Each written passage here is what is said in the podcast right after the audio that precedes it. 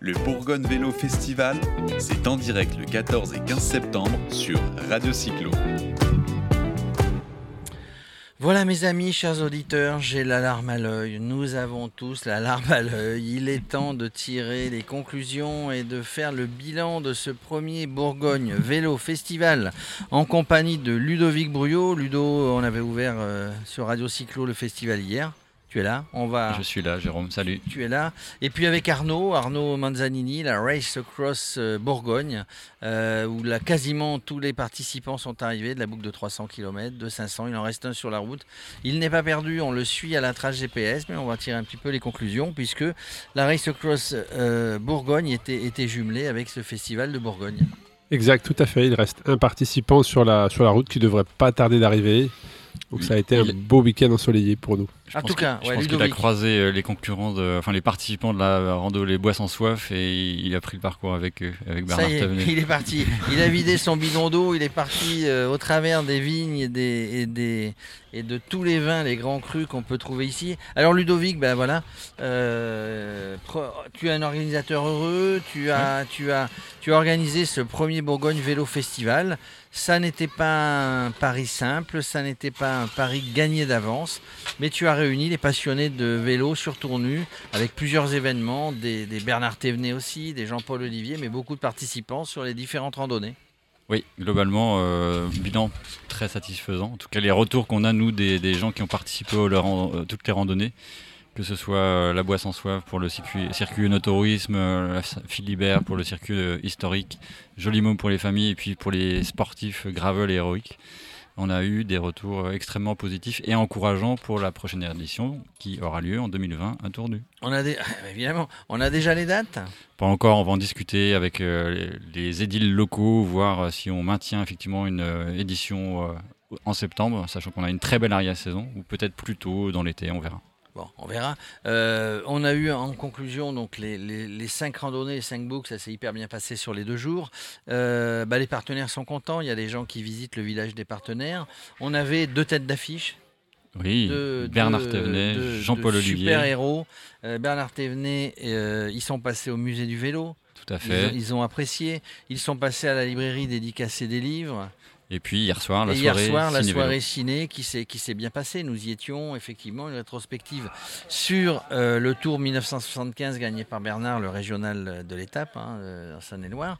Et puis et puis un film de Jean-Paul Olivier sur Fausto Coppi puisqu'on est à la au centième anniversaire de sa naissance. De sa naissance, c'était en même temps quelle année? On était aussi au centième anniversaire du maillot jaune. Exactement. On avait beaucoup de choses. Ça s'est bien passé hier. Hein. Très bien. Je pense que le public et les spectateurs qui sont venus au cinéma ont apprécié de pouvoir déjà voir ces documentaires qui n'ont quasiment jamais été diffusés à la télévision, ou alors euh, il y a quelques années, et puis de pouvoir aussi profiter euh, voilà, de la présence de Bernard Thévenet, de Jean-Paul Olivier, qui ont fait des interventions euh, en public, voilà, en distillant des anecdotes et aussi des, choses assez profondes sur le, les cyclismes et l'évolution du cyclisme. Donc c'était une soirée riche. Ça a attiré d'autres personnes qui ont participé aux randonnées ou euh, c'était principalement des, cyclistes ici? Euh, Non, ça a attiré aussi un public euh, qui venait spécialement pour cette soirée ciné-vélo, attiré par la présence de Bernard Thévenet et Jean-Paul Levier, et qui après, par la suite, certains sont venus ce matin pour s'inscrire à, aux randonnées qui étaient proposées, les plus accessibles, on va dire. Donc euh,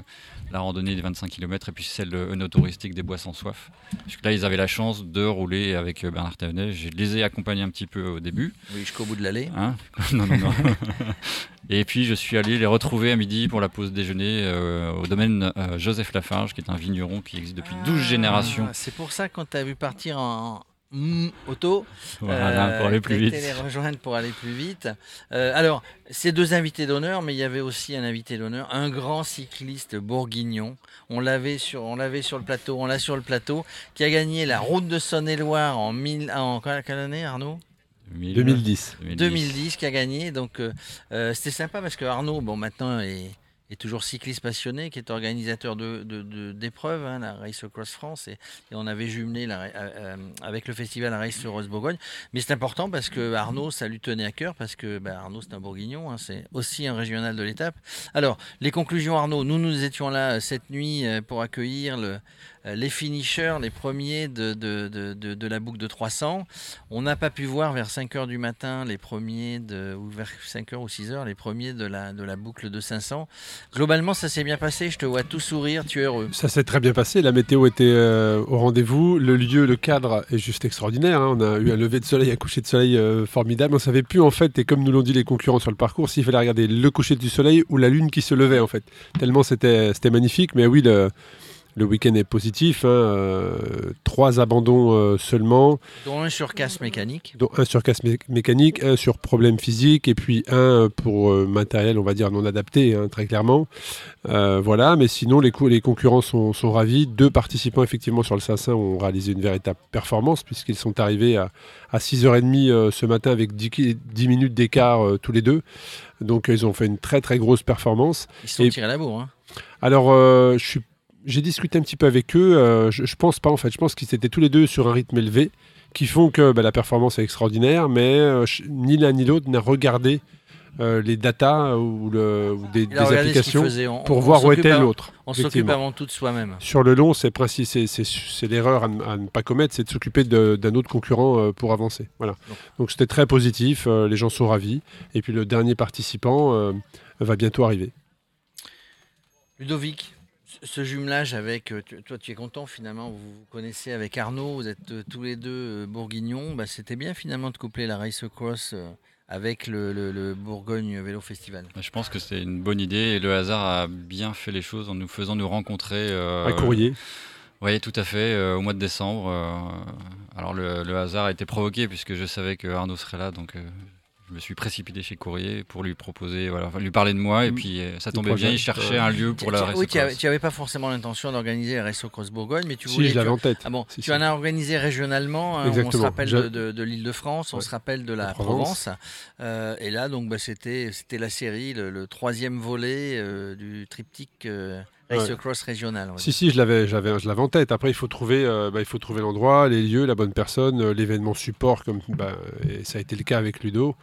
Donc, euh, si, si, je l'avais, je l'avais en tête. Et comme tu l'as dit, le hasard a fait que il avait son idée, j'avais la mienne. Et puis le- notre rencontre a fait qu'on s'est dit, ben, bah, pourquoi pas, quoi. Voilà.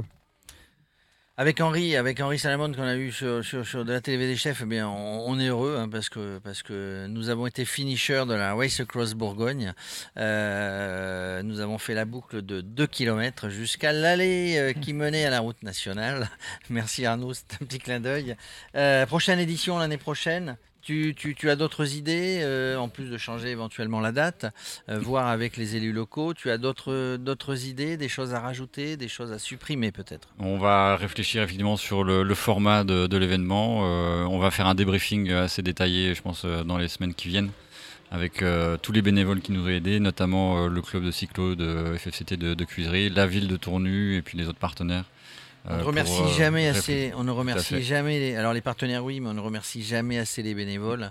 Arnaud, c'est pareil. Si on n'avait pas des bénévoles sur toutes les randonnées, sur sur toutes les routes, on, on- on ne pourrait pas euh, organiser grand chose, messieurs. Messieurs, voilà, je te tenais à vous remercier, Max. Et ben, Ouais. on va. On va, on va partir Et sur mais le prochain attends, événement. Ah, juste tu avais des questions bah ouais, Bah oui. On a parlé du prochain vélo Bo- Bourgogne Festival, mais par rapport à la Race Cross, est-ce qu'il y a d'autres, enfin après la Bourgogne, a une autre région Non, enfin, cette année, c'est le dernier événement, euh, c'est le dernier événement en région. Euh, maintenant, on va se poser tranquillement avec notre équipe, savoir euh, comment on fonctionne l'année prochaine. hein. Cette année, les régions étaient un test, puisque l'objectif était de créer, créer un circuit. Il, bah, il faut faire le point, savoir comment ça s'est passé dans les régions, avoir les retours des participants. Et puis, la priorité, en tout cas, c'est la, la Race Cross France. C'est vraiment l'épreuve phare. Donc euh, voilà, on, va voir pourquoi ne pas se concentrer l'année prochaine uniquement sur la Race Cross France pour faire grossir cette distance qui, pour moi, a un f- très fort potentiel, qui est la 300 km qui s'arrête au sommet du Mont Ventoux et la 500 km qui s'arrête dans le Vercors. C'est des choses qui peuvent se boucler en un week-end pour toute personne qui fait un, petit peu de vélo. Alors certes, elle va dépasser ses limites, euh, mais en tout cas, c'est largement jouable. Donc voilà, donc je pense que la 2020 va être consacrée principalement à la Race Cross France. Et puis, euh, et puis voilà, ça, je pense que ça serait déjà euh, Ouais, c'est déjà un gros projet. euh, ouais, un bel événement. Ouais. Ok. On vous remercie tous. J'en profite pour dire, puisque nous sommes euh, bah, au micro de Radio Cyclo, Radio Cyclo, c'est la radio 100% vélo, au contact des gens, sur les événements. Ben voilà, on est sur l'invitation euh, de Ludovic Brouillot. Nous étions sur le Bourgogne Vélo Festival. Vous êtes euh, organisateur d'événements. Vous souhaitez que Radio Cyclo viennent vous aider dans la promotion du, euh, de l'événement, dans l'animation de l'événement, bah, écoutez, écrivez-nous contact radiocyclo.fr et puis bah, vous verrez, on a une équipe bien sympa, on est capable d'animer avec vous et de mettre en musique, si je puis dire, un événement. Merci Ludovic, à l'année prochaine. merci Max. Merci, merci Arnaud, merci Max. Le Bourgogne Vélo Festival, c'est en direct le 14 et 15 septembre sur Radio Cyclo.